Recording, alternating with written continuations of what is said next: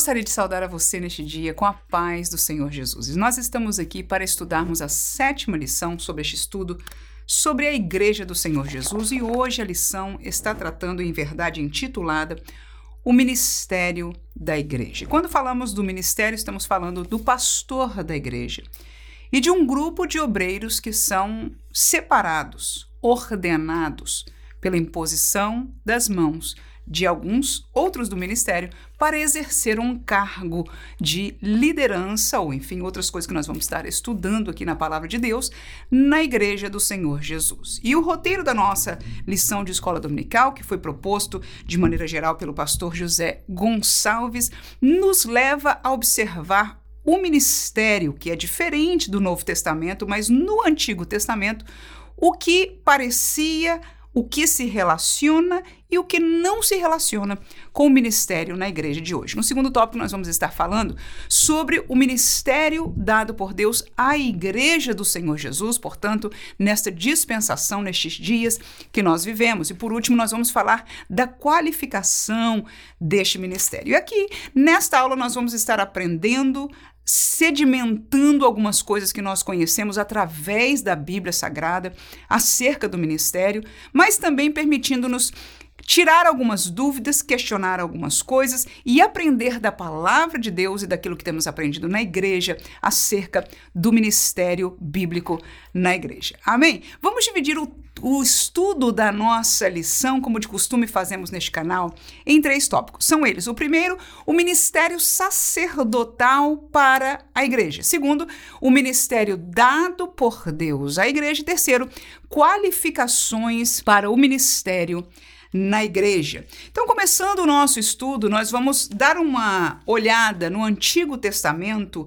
porque o pastor José Gonçalves entendeu que nós deveríamos, para associar algo com o trabalho ministerial de hoje, olharmos para o sacerdócio. E o que eu vejo em comum, e que para isso é válida esta associação, é que desde o antigo pacto, Deus escolheu pessoas líderes para uma posição de liderança e, ao mesmo tempo, de serviço.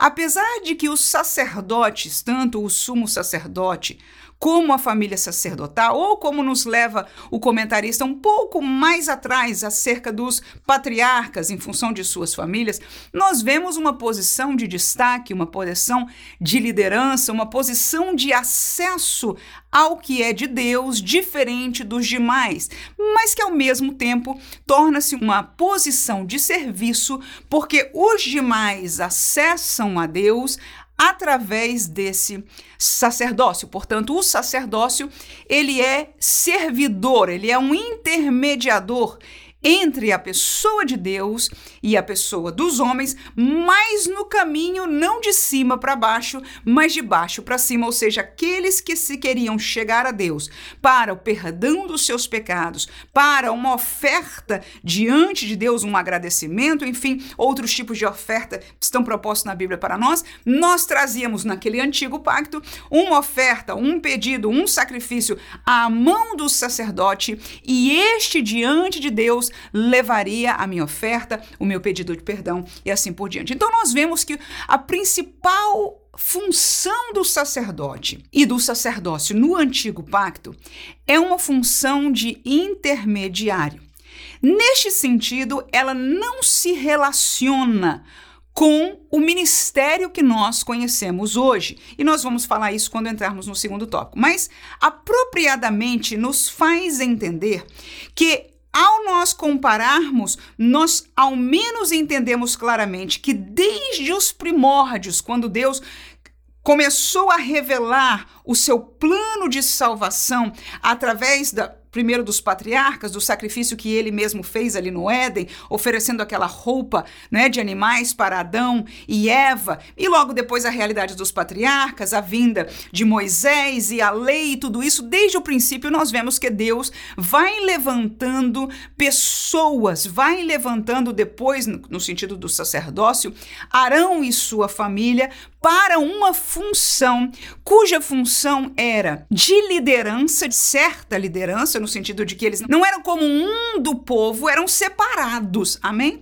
Eram separados para um propósito, e este propósito era um propósito de Deus. Então, essa separação é algo que nós podemos claramente fazer um paralelo Amém?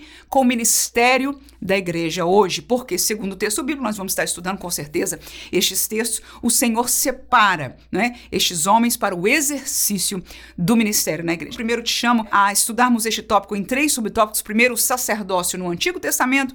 Segundo, o sacerdócio no Novo Testamento. E terceiro, o sacerdócio no cristianismo histórico. Então, como foi proposto para nós na nossa, no nosso comentário, nós vamos estar olhando o sacerdócio historicamente para aprendermos esta transição que foi proposta para nós. Êxodo, capítulo 28, versículo 1 e depois o versículo 29, o texto bíblico diz o seguinte: Depois tu farás chegar a ti teu irmão Arão e os seus filhos com ele do meio dos filhos de Israel, para me administrarem o ofício sacerdotal, a saber, Arão e seus filhos Nadab, Abiú, Eleazar e Itamar.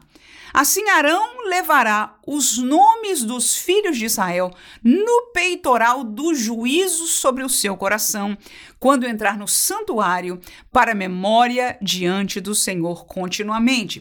Então nós vemos este que foi um primeiro e último versículo de um bloco de texto, quando Deus fala a Moisés que era a liderança escolhida por Deus para a nação de Israel e explica para ele que ele separaria da família de seu irmão Arão sendo este sacerdote principal, mas ele e os seus filhos estariam separados. É a primeira palavra que nós queremos chamar a atenção para nós, ou seja, para a administração do sacerdócio. Este grupo de pessoas tocariam em coisas santas no contexto do Antigo Testamento que os demais da população não poderiam tocar. Mas uma outra coisa interessante que nós vemos neste versículo 29, e é o que é mais forte do sacerdócio, e veja, quem escolheu o sacerdócio foi Deus. Deus quis separar estes homens para este trabalho. Amém? Um trabalho santo, ou seja, separado do comum. E uma das coisas era que este sacerdote, como está dizendo aí, levaria sob o peitoral, ou seja, parte da sua veste, e há muitos detalhes sobre isso, nós vamos estar citando somente uma delas, mas no seu peitoral haviam pedras, cujas pedras simbolizavam as tribos de Israel, ou seja, toda a população de Israel, nas suas diferentes doze tribos, estavam representadas no peito, onde levava junto a si o sacerdote. Portanto, Deus falou aí claramente para nós, para levar em memória diante dele. Ou seja, o sacerdote representava diante de Deus as tribos e aquela colocação, aquela física, né, a estrutura física do peitoral, das pedras, tornava-se como algo visual para que eles pudessem entender o que espiritualmente estava acontecendo. Claro que Deus não precisava das pedras, dos nomes para abençoar as tribos, mas com este visual, com este aparato, eles entendiam, tanto o sacerdote como o povo de Deus, entendiam que ali estava um representante diante de Deus. E desde o tempo de Moisés, enfim, quando Deus falava por ele e este líder é aquele que Deus falava por ele, enquanto Arão era alguém que representava o povo diante de Deus, Moisés como um profeta de Deus, né? Era aquele a quem Deus falava com ele e ele traria e trazia a voz de Deus para o seu povo. Então nós vemos estas duas posições de liderança, mas o sacerdócio era um serviço para o povo, mas que era escolhido por Deus, era santificado no sentido da separação, mas era santificado no sentido que nós conhecemos também da purificação. Havia uma série de coisas propostas para o sacerdócio desde a sua vestimenta aos sacrifícios que eles faziam por ele mesmo, a realidade da sua vida que os faziam separados para o ministério. Leva você ainda a Levítico, capítulo 4, versículo 27 ao 31. O texto diz o seguinte: E se qualquer outra pessoa do povo da terra percar por erro, fazendo contra algum dos mandamentos do Senhor aquilo que se não deve fazer, e assim for culpada, ou se o seu pecado no qual pecou lhe for notificado, então trará por sua oferta uma cabra fêmea sem mancha pelo seu pecado que pecou. E porá a sua mão sobre a cabeça da oferta para expiação do pecado e a degolará no lugar do holocausto. Depois o sacerdote com o seu dedo tomará do seu sangue e porá sobre as pontas do altar do holocausto, e todo o resto do seu sangue derramará à base do altar, e tirará toda a gordura, como se tira a gordura do sacrifício pacífico, e o sacerdote a queimará sobre o altar por cheiro suave ao Senhor, e o sacerdote fará propiciação por ela e lhe será perdoado o pecado. Veja que o contexto aqui fala do, do sacrifício dos pecados do povo inteiro, do príncipe, e agora fala do indivíduo. E eu chamei a atenção este porque seria o que mais compararia com a nossa realidade. Se alguém individualmente pecou no antigo pacto, quando nós olhamos para a função sacerdotal, o texto bíblico explica que aquele que tinha um pecado sobre si que trouxesse aquele sacrifício, aquela cabra, não é? Ia haver o degolar, mas era o sacerdote quem podia apresentar o sangue daquele sacrifício diante de Deus. Então, a cerimônia que ele fazia era o mandamento de Deus e ele, como sacerdote, é quem tinha o direito único, exclusivo, ou seja, o homem não podia diretamente aproximar-se de Deus, e nós conhecemos este contexto, não pus o versículo bíblico aqui para isso, mas que o sumo sacerdote entrava e todo esse oferecimento que nós vimos aqui era no altar de sacrifício portanto, do lado de fora, não é? Onde havia aqueles holocaustos a serem queimados e oferecidos, mas uma vez o ano, o sacerdote, o sumo sacerdote, entrava para além do véu, que entrava na presença santíssima de Deus, que estava ali ah, simbolizada pela arca e o propiciatório. Então, tudo isso acontecia mostrando para nós que nós precisávamos de um intermediador entre esta população, mesmo a que temia Deus, o povo de Israel, que foi-lhe apresentada a lei de Deus, mas Deus, por quê? Porque esta população, apesar de conhecer a lei, pecava ainda, estava nascida debaixo do pecado em sua natureza, como nós também. Então nós olhamos já para o Antigo Testamento. Agora a pergunta é: como funciona, o que mudou em relação ao sacerdócio para o Novo Testamento? Hebreus capítulo 7 é o texto que eu quero propor para você. Versículo 25 ao 28 diz o seguinte: Portanto, pode também salvar perfeitamente os que por ele se chegam a Deus, vivendo sempre para interceder por eles, porque nos convinha tal sumo sacerdote santo, inocente, imaculado, separado dos pecadores e feito mais sublime do que os céus, que não necessitasse, como os sumos sacerdotes, de oferecer cada dia sacrifícios, primeiramente por seus próprios pecados e depois pelos pecados do povo, porque isso fez ele uma vez, oferecendo-se a si mesmo, porque a lei constituiu sumos sacerdotes a homens fracos, mas a palavra do juramento que veio depois da lei constituiu ao filho perfeito para sempre. Claro que nós entendemos claramente, está aí o filho, está aí a palavra explicando o que é Jesus que está falando, este sumo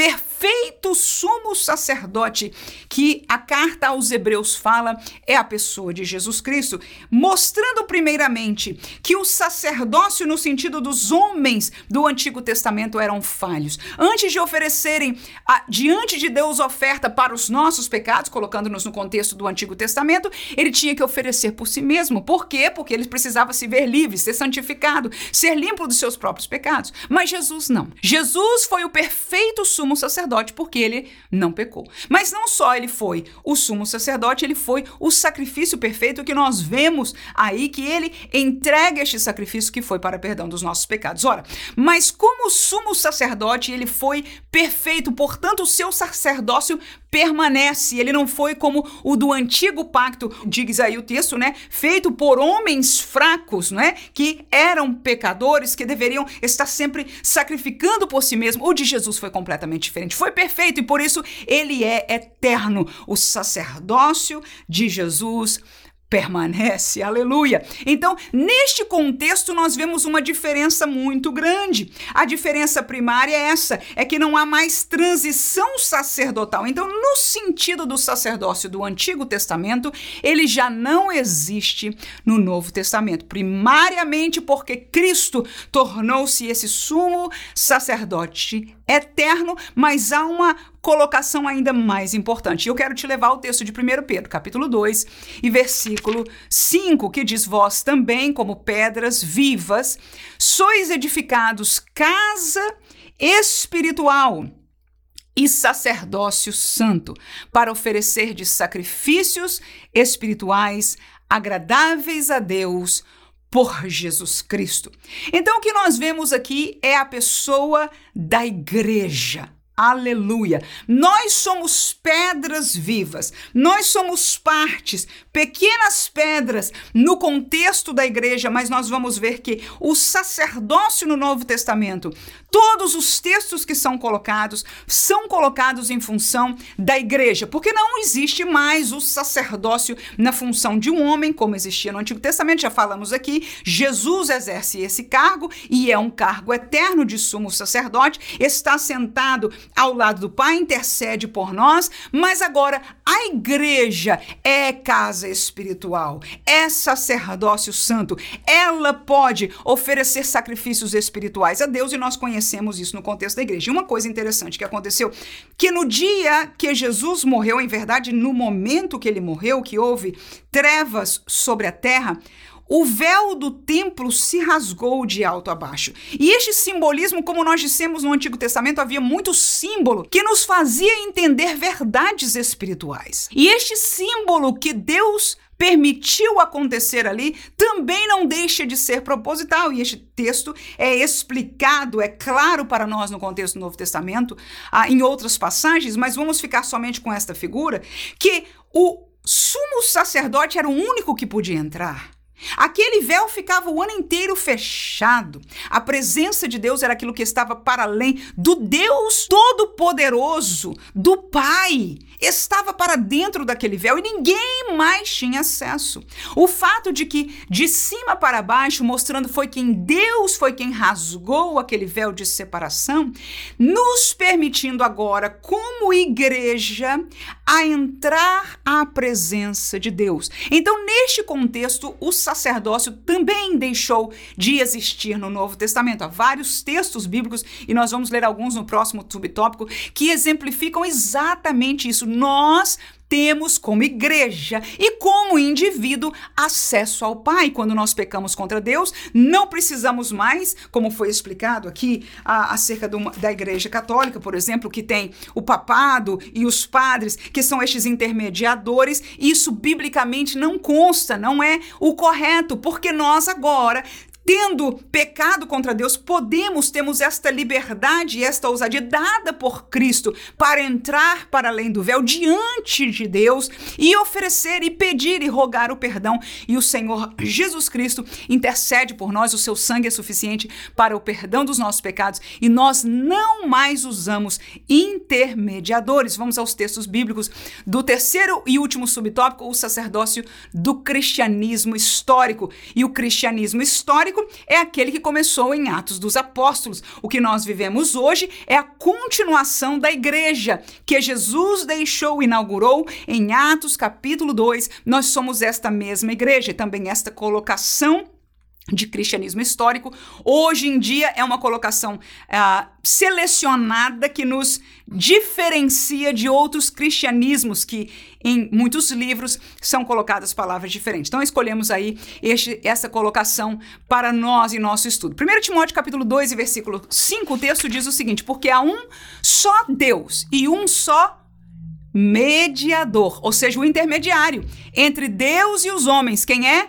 É Jesus Cristo, homem. Então, desde Cristo não há outro homem que seja intermediário. Jesus tornou-se o nosso intermediário para acharmos a Deus. Por causa dele nós encontramos paz com Deus. Aleluia! E ele é o único intermédio entre nós e Deus, mas ele também é Deus, não é neste contexto, assim que no contexto que nós vivemos neotestamentário desde o tempo de Cristo, nós individualmente podemos adorar a Deus, podemos pedir perdão a Deus e sermos perdoados. Lembra de que aquela pessoa lá no Antigo Testamento só voltava perdoada depois de um ritual, de um oferecimento do sacerdote a Deus. Agora não. Aleluia! Nós podemos orar, nós recebemos direto de Deus estas realidades. Vamos ao texto de Efésios, capítulo 2, vamos ler 18 e 19, depois saltaremos para o 22 e diz o seguinte: Porque por ele ambos temos acesso ao Pai em um mesmo espírito, assim que já não sois estrangeiros nem forasteiros, mas concidadãos dos santos e da família de Deus, no qual também vós juntamente sois edificados para a morada de Deus no Espírito. Então você veja, com certeza já conhecemos isso, que neste pacto atual há uma profundidade muito grande, aleluia, entre Deus e a igreja. Tão grande é que, na verdade, o Espírito de Deus, que é a terceira pessoa da Trindade, veio para estar aqui conosco e, em realidade, segundo o texto bíblico e a nossa experiência também, ele habita em nós indivíduos da igreja. E nós, como conjunto, como igreja, é o que diz o texto aí, somos edificados para a morada de Deus. Deus habita na igreja, aleluia, porque em cada crente nós temos a presença do Espírito Santo em nossas vidas. E nós, como falamos no primeiro versículo, versículo 18,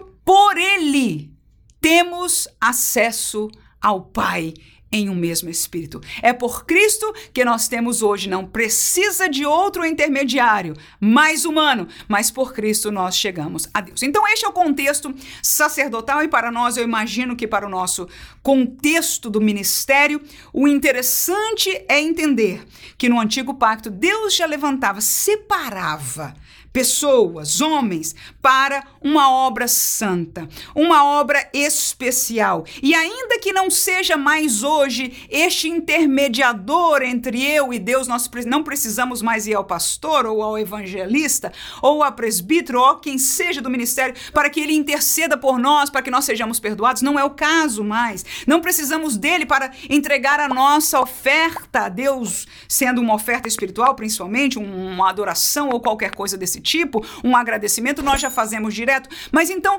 qual seria agora? Nós vamos estudar no segundo tópico sobre a realidade do ministério. Então, para que? Será que são separados? É bíblico isso? E nós vamos encontrar neste estudo. Estudaremos este tópico, o ministério dado por Deus à igreja, em três subtópicos. São eles: os dons, vocações ministeriais, que são cinco.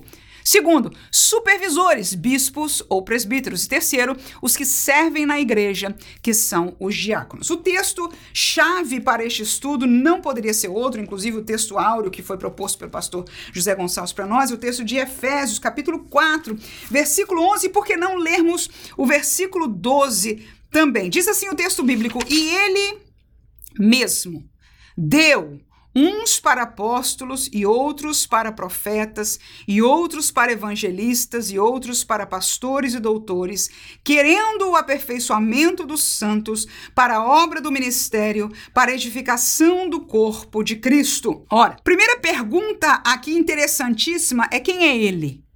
E ele mesmo deu uns e começou a mencionar os cinco ministérios. Quem é ele?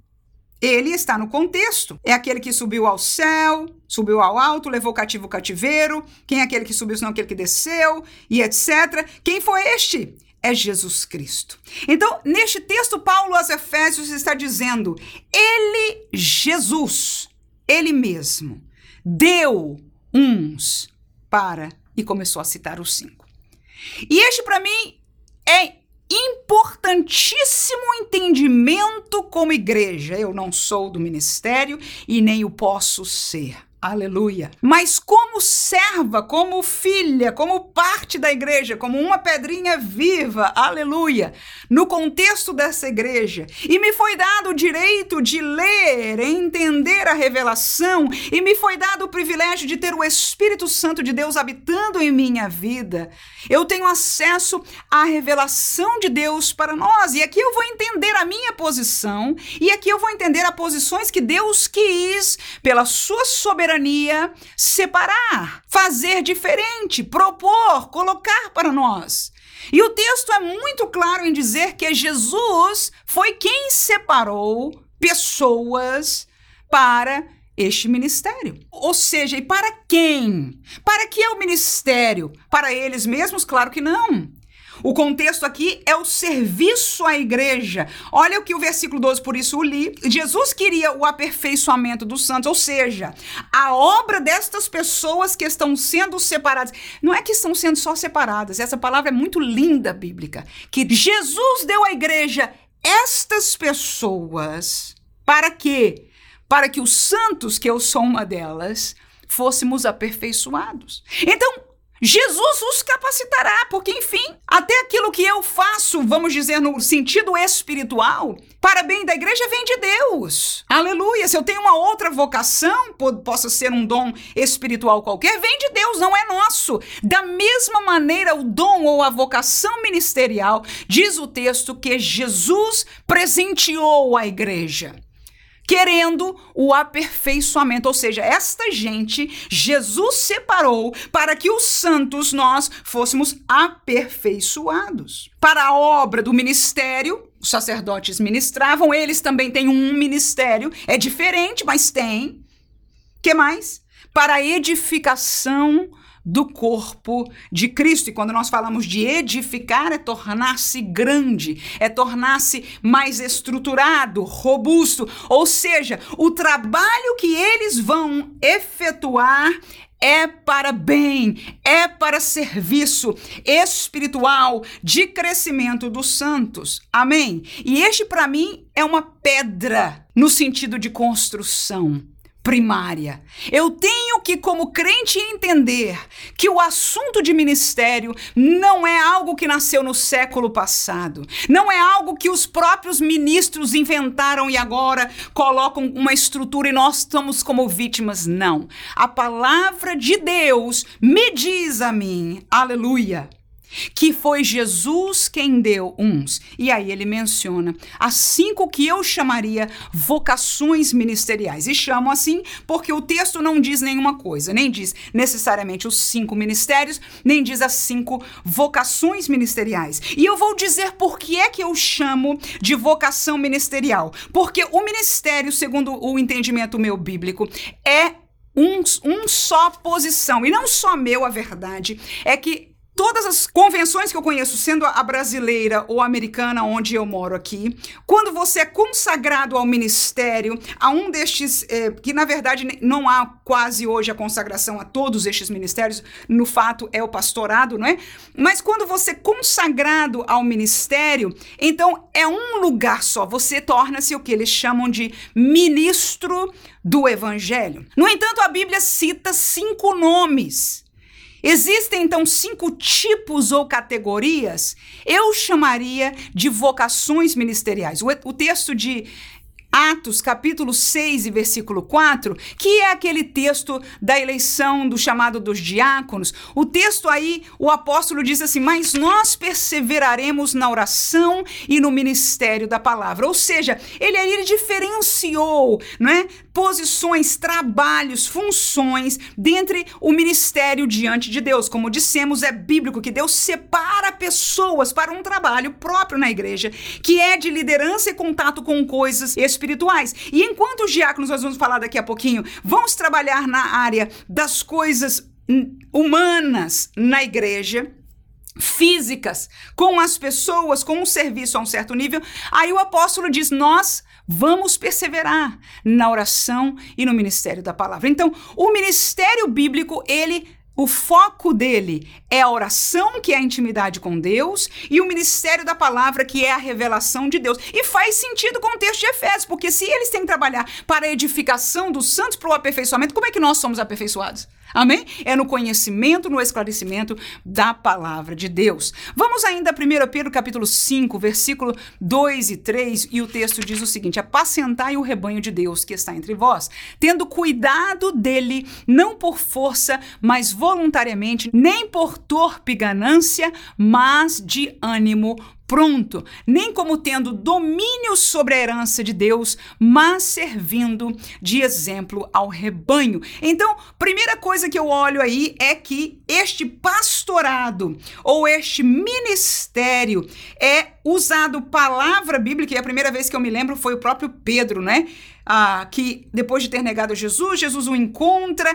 Pedro, tu me amas, e a palavra de Jesus, depois que ele disse eu te amo, Jesus, ele disse apacenta as minhas ovelhas, o meu rebanho. Agora eu vejo aí o próprio Pedro na sua carta dizendo: Nós, estes ministros, são chamados para cuidar do rebanho de Deus, das ovelhas de Cristo que somos nós, sendo não dominadores por torpe ganância, mas servindo a eles, aleluia, através de seu exemplo, entre outras coisas. Mas com isso eu quero chamar-nos a atenção que este assunto de ministério, de liderança de um homem, de um grupo de homens, a gente vai ler mais alguns versículos para esclarecer tudo isso, na igreja, é algo bíblico, é algo de Deus em verdade um presente de Deus para nós. Aí você vai dizer, irmã, mas é tanta coisa hoje, irmã.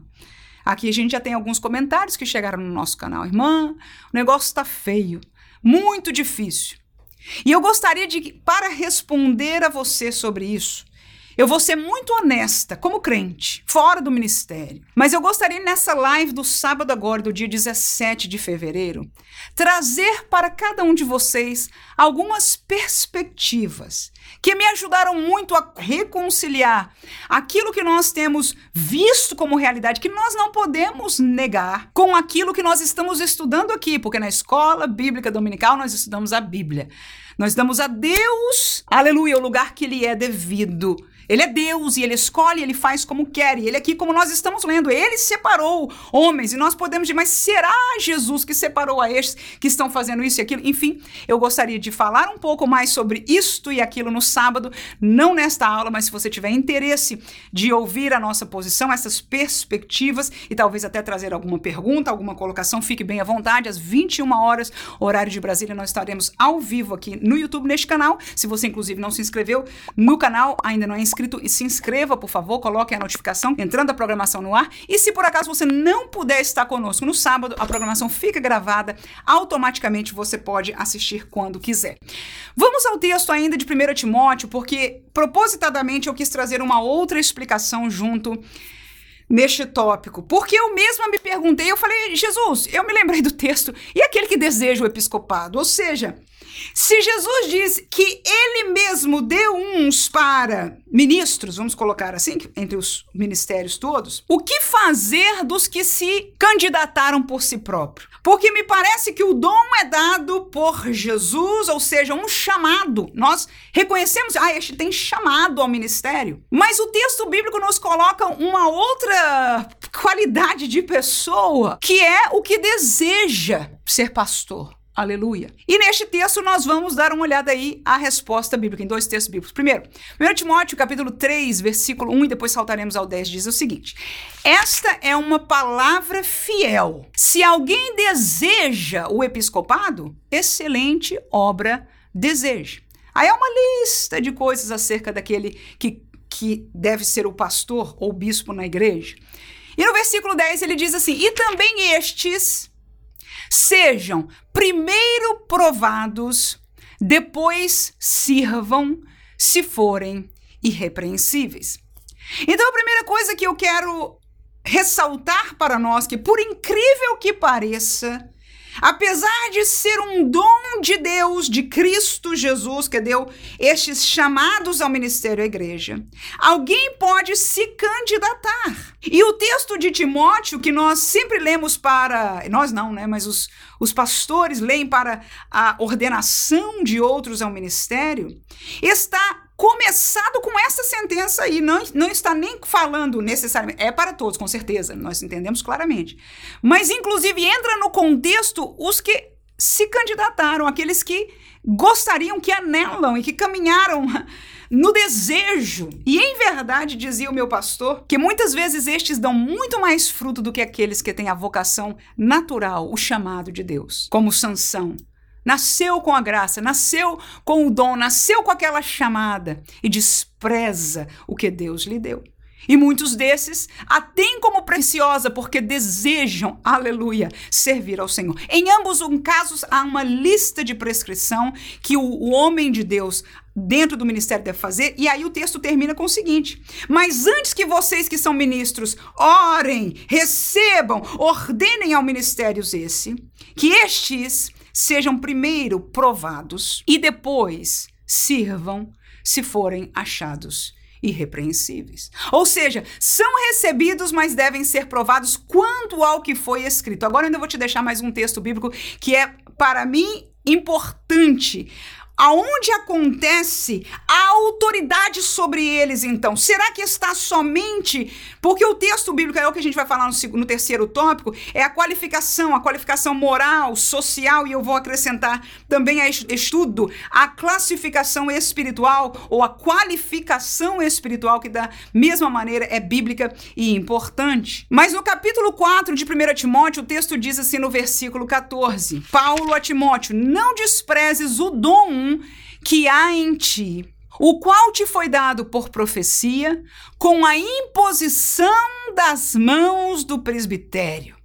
No outro texto, na segunda carta dele a Timóteo, ele diz: Olha, Timóteo, a mesma coisa, não despreze o dom que você recebeu pela imposição das minhas mãos. Então eu quero explicar para mim e para você algo que eu e você podemos achar que não tem nada a ver. Não demos, talvez, tomamos atenção. No entanto, é como Deus quis fazer. Aquele que é chamado o pastor que está trabalhando na igreja, o ministério da igreja, vai ver a vocação que Deus deu, colocou para pregar uma vez, para dirigir, está evangelizando e etc.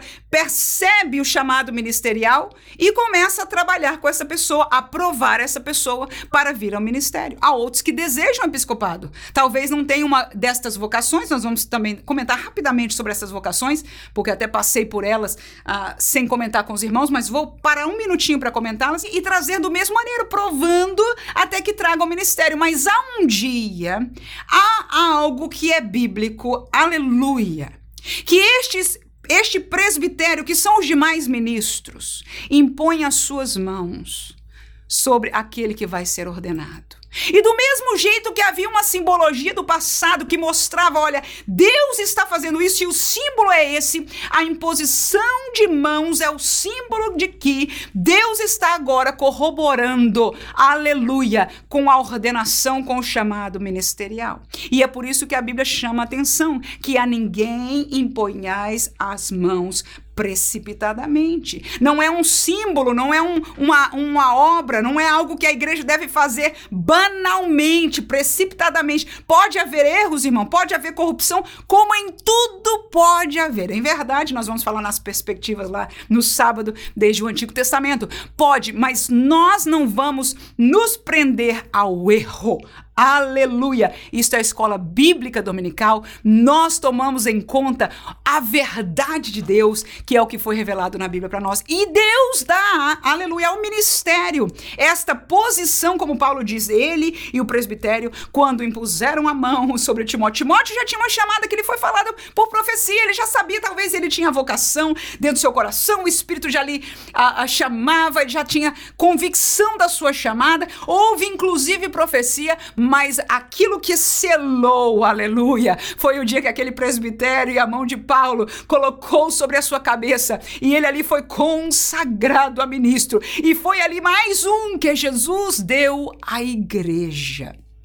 E nós, como igreja, temos que entender o lugar que Deus em Jesus, pois, do ministério para nós. E a pergunta, então, agora, terminando o assunto das vocações, são cinco, e é por isso que eu gostaria de usar esta palavra, vocações, porque não são necessariamente cinco ministérios. Pode ser colocado assim, nós às vezes ensinamos em nossos é, cursos né, bíblicos com essa palavra. Eu gosto mais da palavra vocação por isso mesmo, porque quando você ordena ao ministério, ao ministério da oração, da palavra, do cuidado do rebanho, enfim, é, um, é uma exposição de liderança, chamado agora, no contexto nosso, ministro do evangelho. Agora, e um ministro do evangelho pode ter de Cristo cinco diferentes vocações. A vocação mais que nós mais conhecemos e mais associamos é essa que Pedro falou, o cuidado do rebanho. Quem cuida do rebanho é pastor, aleluia. A vocação desta pessoa é pastoral e eu gosto muito de, como crente, como ovelha na igreja, observar estas coisas. Me alegra muito de ver a obra de Deus, o chamado de Deus na vida de outros, aleluia.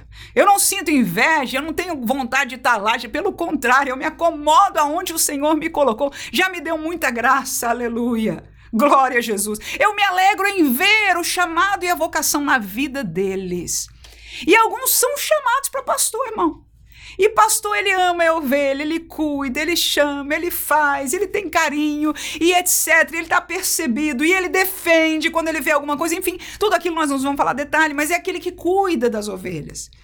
Mas nós vemos aqui outros ministérios ou vocações ministeriais de apóstolo. Eu vejo a pessoa de Paulo como essa pessoa. Há pastores que são pastores, ou seja, na função ministerial. Presta atenção nessa palavra que é muito importante. Função ministerial e vocação ministerial. Hoje em dia, estas funções ministeriais ainda usadas para ordenação é o evangelista e o pastor cuja função geralmente está junto à vocação dessa pessoa. Nem sempre, mas a maioria das vezes sim. Mas e o apóstolo? É o abridor da igreja, é o visionário que ele quer.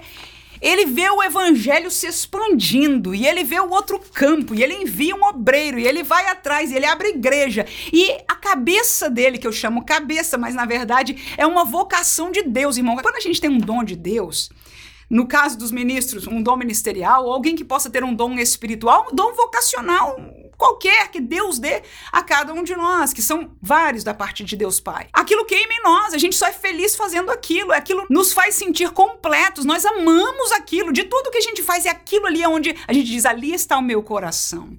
E aí a gente descobre ali, está a minha chamada, está a minha vocação. Então o apóstolo é esse homem visionário, mas ele não é visionário para é determinadas coisas, é para o crescimento da igreja para campos. E Paulo era esse homem que estava já vendo próspero. Para onde eu vou, Senhor? Buscando ao Senhor. Ele era um apóstolo, um abridor de igrejas, né? Então, essa seria a visão, a vocação do apóstolo Paulo, de outros apóstolos que não foi único, com certeza, na história da igreja. E o profeta. O profeta é alguém que é um pastor, ou é um mestre, ou alguém na igreja, geralmente na função, geralmente, aliás, sempre no contexto de hoje. Vai ser um pastor. A função ministerial é um pastor, mas a vocação é profética. Em que sentido? Como é que você vê isso quando ele ministra a palavra de Deus? Você veja que não se esqueça que a obra do ministério é essa, como disse o apóstolo, a oração e a ministração da palavra de Deus, para a edificação, para o aperfeiçoamento da igreja. Ou seja, aquilo que Jesus deu a eles como dom, como chamada, é para que a igreja como um todo seja aperfeiçoada. Ou seja, há várias áreas que precisa de alguém que seja apaixonado, ou tenha graça, ou tenha um dom, uma vocação para aquilo. E o profeta é aquele que tem a visão de cima, enquanto o pastor é, está olhando para a ovelha, cuidando das coisinhas da ferida, da necessidade da, da ovelha, da água, do descanso. A, a visão dele, eu não estou fazendo por menor, não, de maneira alguma. Estou mostrando que é vocação, irmão. Aleluia. Nós precisamos de pastores. Mas alguns Deus dá esta visão, esta é profética. Ele vê na frente, ele vê como quem vê de cima, como Deus vê, não só para exortação, para consolação, e às vezes Deus lhe dá entendimento acerca do futuro, muitas vezes de coisas que está já revelada para nós. Diferente do dom da profecia, que mostra o que está escondido na vida também, nenhum deles nunca vai em contrário ao que a Bíblia nos ensina. Mas o pastor na sua função ministerial, mas vocação de profeta, ele tem, quando ele fala, ele fala nesta revelação de Deus de cima para baixo e a igreja é edificada, aleluia tanto para consolação, como para exortação, como acerca do futuro. Você fica pasmado e diz: Meu Deus, de onde vem isso? Foi um dom, irmãos, que Deus deu à igreja. O porta-voz é ele. E o interessante da vocação é que o sujeito tenta, às vezes, ser, ser mais pastor, trazer uma mensagem mais pastoral. Mas quando vai pregar, de repente ele já entra naquela. Não são todas as pregações, mas você entende como igreja. Por isso que eu falo que eu gosto de observar. Tem vertentes ministeriais, tem pessoas que estão no ministério que você vê que tem esta vocação, a tendência é, é caminhar nesta visão. E o evangelista é a mesma coisa, o sujeito quer ensinar para a igreja e edificar a igreja, é um pastor, mas quando a vocação é evangelista, no meio da mensagem, ele muda e está falando do evangelho, está chamando para Jesus. Claro que dentro do ministério pastoral você tem que fazer as duas coisas. Amém, irmãos? Tem você está pastoreando a igreja, tem que chamar, tem que pregar o evangelho, tem que edificar a igreja, tem que ensinar a igreja. Mas eu estou falando aquilo que a gente tem que fazer. Estou falando de uma vocação e Deus dá, irmãos. Eu conheci pastor de igreja que para mim é tão evidente. Falei, esse daí é o ministério dele, ou seja, a vocação, o ministério evangelista. Ele abre a palavra, a introdução dele, é aquele carinho, aquela coisa, mas não é pastoral, é evangelista evangelístico, é trazendo as pessoas para amarem e sentir o amor de Cristo, né? Então, esta vocação quem dá é o Senhor. Para quê? Para edificação, para aperfeiçoamento dos santos. É para a igreja. Aleluia. Faltou algum? Faltou, né? É o mestre. Mesma coisa.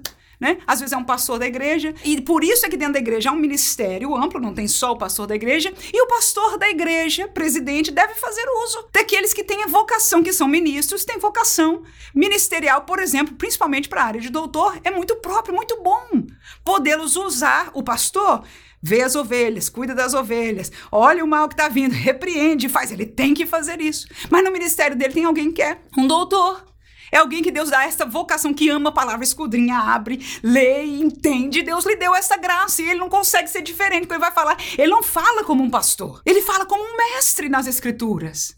A sua alegria, o seu gozo, o seu pensamento. Ele dorme pensando na Bíblia, acorda pensando na Bíblia. E de estudar e conhecer e se aprofundar. Então é uma vocação de Deus. Então, eu falei que ia falar pouco sobre isso, acho que falei até demais, mas eu espero que tenha sido de algum entendimento e bênção para cada um de nós. Vamos ao segundo subtópico e vamos já caminhar um pouco mais rápido, porque o principal que eu gostaria de falar sobre as vocações e os dons e o ministério, nós já acertamos. Mas ainda há coisa muito importante que em maneira rápida nós podemos aprender e crescer no conhecimento da palavra de Deus. Supervisores. Dentro da igreja há o ministério, como nós chamamos os ministros do evangelho, mas há posições que, em verdade, eu tenho dificuldade de biblicamente estabelecer a diferença entre o, bispo, não é? O, o, o presbítero e o, e o pastor, a pessoa do líder da igreja.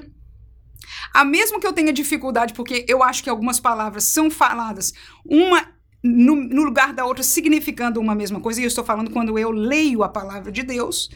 Mas eu entendo claramente, inclusive um versículo aí é bem claro que Paulo fala destes obreiros como ele é, né? E Paulo não era um pastor de uma igreja. Dá para entender isso claramente? Paulo, ele era um supervisor de igrejas, ele era um apóstolo. Ele abria igrejas, ele levantava, botava obreiros, ele treinava um, mandava, ele supervisionava, tirava de um lugar, falava: olha, tá, tá uma necessidade lá, vai para lá, e ordenava, e mandou Tito fazer a mesma coisa. Ele diz: olha, acerta o negócio na área que você está ordenando aí, meu filho. Levanta outros, é, né? Ordena presbíteros, ordena pastores e etc., para colocar em ordem as coisas. Então, esta ordem que nós falamos na na, aula passada sobre a igreja não só como organismo, mas como organização é bíblica. Mas agora nós vamos olhar que existem pastores de igreja local e existem pastores que são supervisores de algumas igrejas. Então, isso também não é pecado, não é fora da realidade bíblica, porque, como dissemos bem aqui, não só Paulo, mas o próprio Tito é um exemplo disso aí. Vamos deixar o texto aí de 1 Timóteo capítulo 5, versículo 17, diz: Os presbíteros que governam bem sejam estimados por digno de dupla honra, principalmente os que trabalham na palavra e na doutrina. Então, a pessoa dessa liderança né, presbiterial sobre várias igrejas igrejas e têm que ser honrados. E veja aí, principalmente os que trabalham na, no ministério por dizer. E então me parece que alguns presbíteros que estão, e eu nunca tinha visto isso antes, tomei atenção agora que estão na posição presbiterial, estão praticamente mais administrando do que no cumprimento do ministério pastoral, se a gente pudesse dizer hoje, né? Da oração, da palavra, da doutrina. Então, existe isso hoje, né? É parte do trabalho uh, que existe e nós vemos aí alguma luz bíblica no assunto também. 1 Pedro capítulo 5, versículo 1 diz: Aos presbíteros que estão entre vós, admoesto eu, que sou também presbítero com eles, e testemunho das aflições de Cristo e participante da glória que se há de revelar. Então, eu chamei a atenção deste texto por este ponto, quando Paulo faz uma semelhança dos presbíteros com a função que ele também fazia. Deixo ainda Atos 20 e 28 diz: Olhai por vós e por todo o rebanho sobre o que o Espírito Santo vos constituiu bispos, usei o outro nome, dei um exemplo aqui dos bispos, né? Para apacentardes a igreja de Deus que ele resgatou com o seu próprio sangue. Então, da mesma maneira, este bispo aí pode ser só um pastor, como nós falamos daquele que deseja o episcopado, ou seja, há alguns nomes que em sua maioria eu diria é a mesma função que nós reconhecemos como pastor, mas há claramente, como eu disse, mencionei já dois, duas colocações que mostram que há uma liderança, não é? Uma colocação de supervisão em termo administrativo da organização igreja que não está separada. Veja que toda vez que Paulo fala disso, ele fala que essas pessoas estão servindo a igreja. Então está ligado com as coisas espirituais também, apacentar a igreja de Deus, o rebanho é de Deus. Enfim, está tudo ligado. E os diáconos é o terceiro subtópico. Nós conhecemos este texto do capítulo 6 de Atos, muito conhecido nosso, quando mostra o caráter, o caminhar do trabalho que estes diáconos vão fazer para o Senhor, que é diferente do ministério da palavra. Mas o interessante é que, como nós vamos falar da qualificação do ministério, a qualificação do diácono não deixa de ter a parte social, moral e espiritual que é requerida do ministro do evangelho.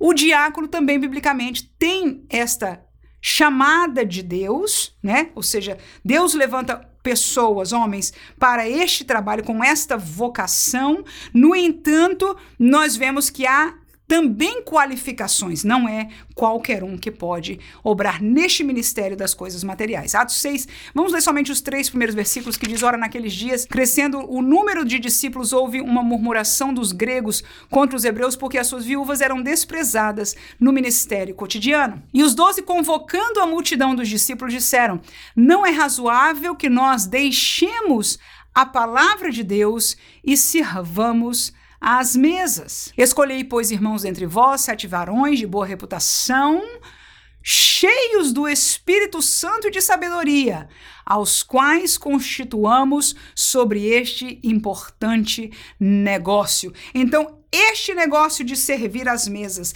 este negócio de cuidar do assunto que as irmãs estavam brigando e dizendo que tinha problema na igreja, não é?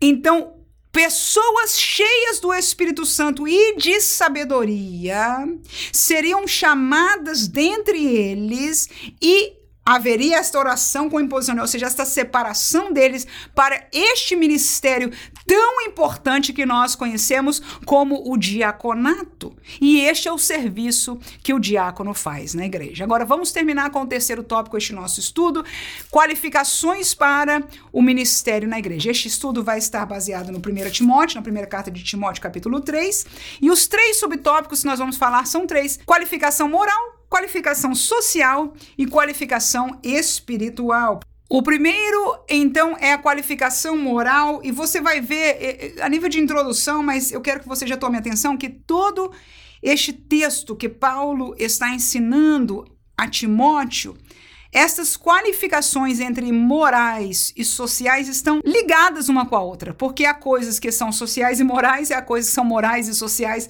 e não há distinção, ou seja, elas servem a ambas as categorias. Mas, de qualquer maneira, nós separamos alguns versículos que são mais evidentes. Versículo 3, 7 e 10 para as qualificações morais.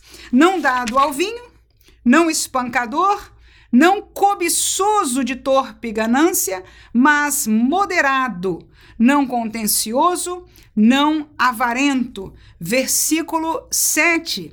Convém também que tenha bom testemunho dos que estão de fora, para que não caia em afronta e laço do diabo. Terminamos com 10 e também estes, como dissemos antes, primeiro provados sejam, depois sirvam se forem irrepreensíveis. Então nós vemos que o candidato que o ministério viu, que permitiu aproximar, que deu oportunidade e agora lhe coloca para ser ordenado, ele moralmente tem que cumprir esta realidade. Isso é um processo que o ministério da igreja avalia aos candidatos. Eles têm que ser primeiro provados, têm que ser primeiro visto se estão perfeitos, se estão caminhando, se estão procurando ser é, fiéis e estão prontos para servir na obra ministerial. Há qualificações morais.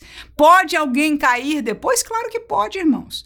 E a Bíblia é cheia de exemplos disso. No entanto, para a ordenação, há qualificações morais e nós não podemos sair disso, nem o ministério pode sair. 1 Timóteo 3, 2 e 4, vamos falar das qualificações sociais. Convém, pois, que o bispo seja irrepreensível marido de uma mulher, vigilante, sóbrio, honesto, hospitaleiro, apto para ensinar, como dissemos aqui, realidades sociais também em parte morais, como a honestidade, mas socialmente, primeiro é o marido tendo só uma mulher, ele é um homem.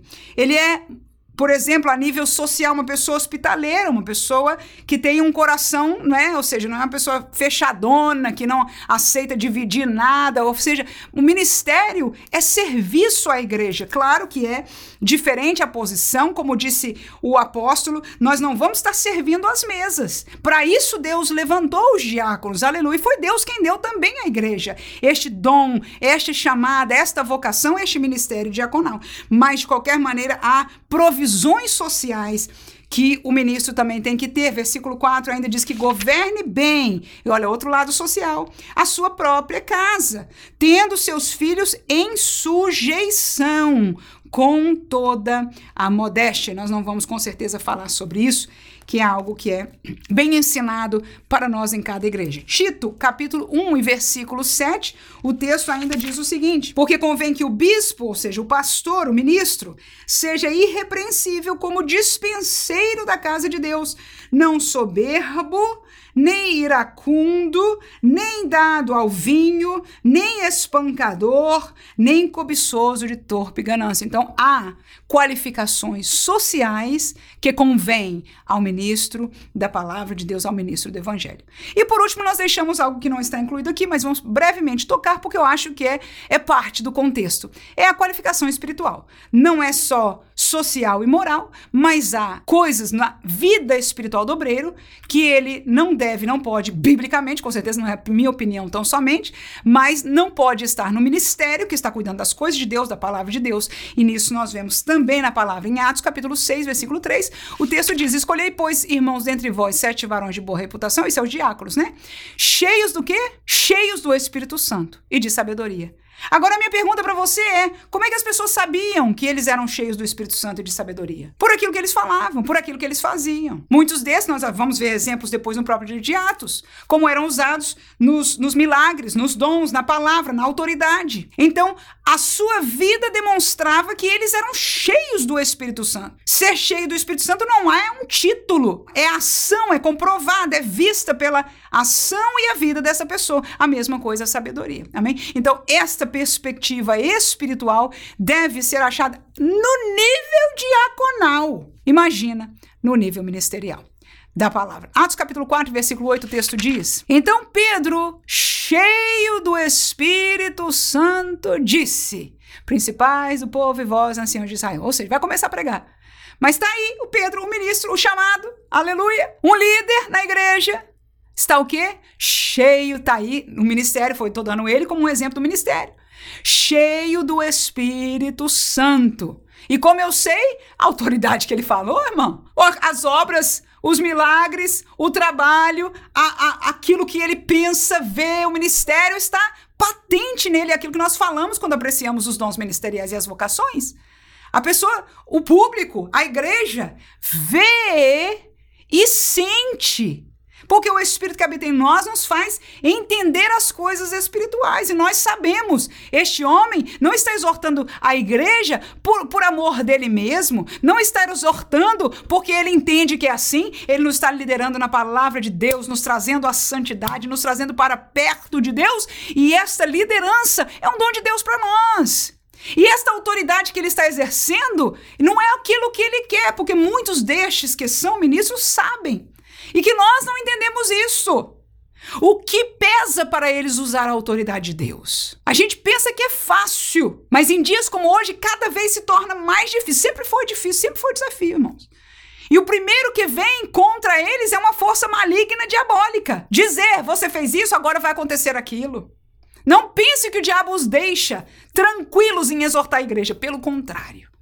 E usa alguns de nós para fazer cara feia, para retaliar para outras coisas, para que lhe tire a autoridade. Nós estamos vivendo dias que a maioria destes líderes não tem mais autoridade, porque não assustei mais. Mas Pedro, cheio do Espírito Santo, lhe disse: este é o papel, é a vocação do ministro. Este é o lugar, esta é a qualificação espiritual do ministro. E se ele exerce a autoridade de Deus, é sobre a igreja de Deus. Agora, naquele texto que nós já lemos, não é como quem dominando, é como quem servindo, é como quem cuidando. Mas um pai e uma mãe sabe bem que muitas vezes nós cuidamos com a repreensão. Muitas vezes nós cuidamos com um castigo, assunto da aula que vem a disciplina na igreja. E terminamos com Atos capítulo 13, versículo 9, que diz: Todavia Saulo, que também se chama Paulo, cheio do Espírito Santo, e fixando os olhos nele, disse: este é o texto que ele manda o homem ficar cego, não é? Mas por quê? Porque ele quer a desgraça do homem? Ah, não, não fez isso por mim, ou me olhou de cara feia, vai ficar cego. Que isso, irmãos? Olha o temor, olha a graça, olha a realidade e a autoridade da igreja. Mas porque aquele filho do diabo, usado pelo diabo, porque do homem o Deus se apieda. Aleluias. Mas usado do inimigo, não usado pelo diabo, vai ficar, aleluia. E ali foi testificado para todo mundo. A autoridade de Deus, o lugar do diabo, daqueles que escolhem a ele, aleluia. E a palavra de Deus se fixou no coração daquele que já estava sendo evangelizado. Diz: Não, essa autoridade é de alguém que pode todas as coisas. É do lado deste Deus que eu vou estar. Aleluia. O temor do Senhor. O homem de Deus tem que estabelecer o temor de Deus na igreja. Mas nós já não queremos isso. Nós queremos o grande Saul. O lindo Saul mais alto do que todos. Ou que fala não sei quantas línguas. Ou que faz isso. Ou que é tão delicado com as pessoas. Queridos irmãos, igreja do Senhor Jesus, caiamos de joelho orando pelos líderes, pelo ministério e que Deus, ainda por piedade de nós, continue a dar a sua igreja, uns para apóstolos, outros para evangelistas, doutores, pastores, para o aperfeiçoamento dos santos. Amém.